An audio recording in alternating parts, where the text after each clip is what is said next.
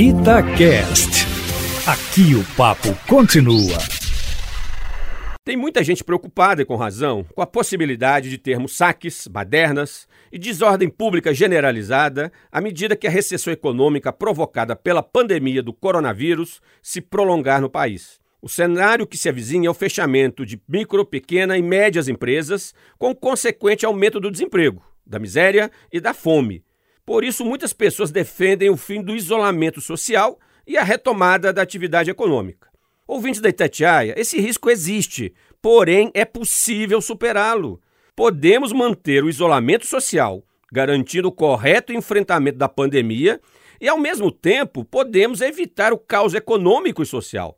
Para tanto, o governo federal precisa ser mais audacioso na adoção de medidas para garantir proteção social efetiva. São medidas de caráter temporário e focadas no segmento mais pobre e vulnerável da sociedade.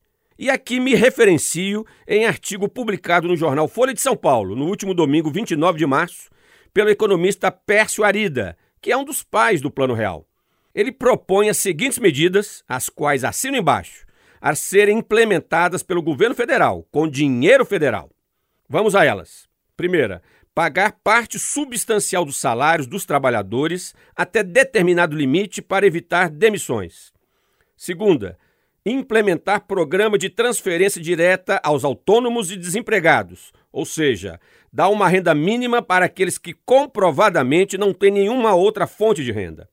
Terceira, ampliar o alcance do seguro-desemprego e devolver aos trabalhadores parte expressiva ou até mesmo 100% do saldo de suas contas juntos ao FGTS.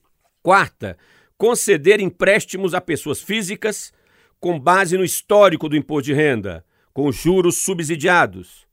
Quinta, adiar por lei parte do pagamento de prestações da casa própria, independentemente do banco que financiou a aquisição do imóvel. Sexta, postergar o pagamento de impostos e dívidas tributárias das empresas para preservar o caixa. E sétima, conceder empréstimos para pequenas e médias empresas, com juros subsidiados, além de programas de apoio a setores particularmente atingidos. Algumas dessas medidas já foram adotadas pelo ministro Paulo Guedes, mas é preciso mais, muito mais. Fazendo isso, o governo Bolsonaro consegue anular o risco da desordem social generalizada. Não é necessário, portanto, abrir mão do isolamento social estabelecido pelo Ministério da Saúde para que o país mantenha a ordem pública. Se o governo Bolsonaro fizer a parte dele, iremos superar a pandemia com menos sofrimento.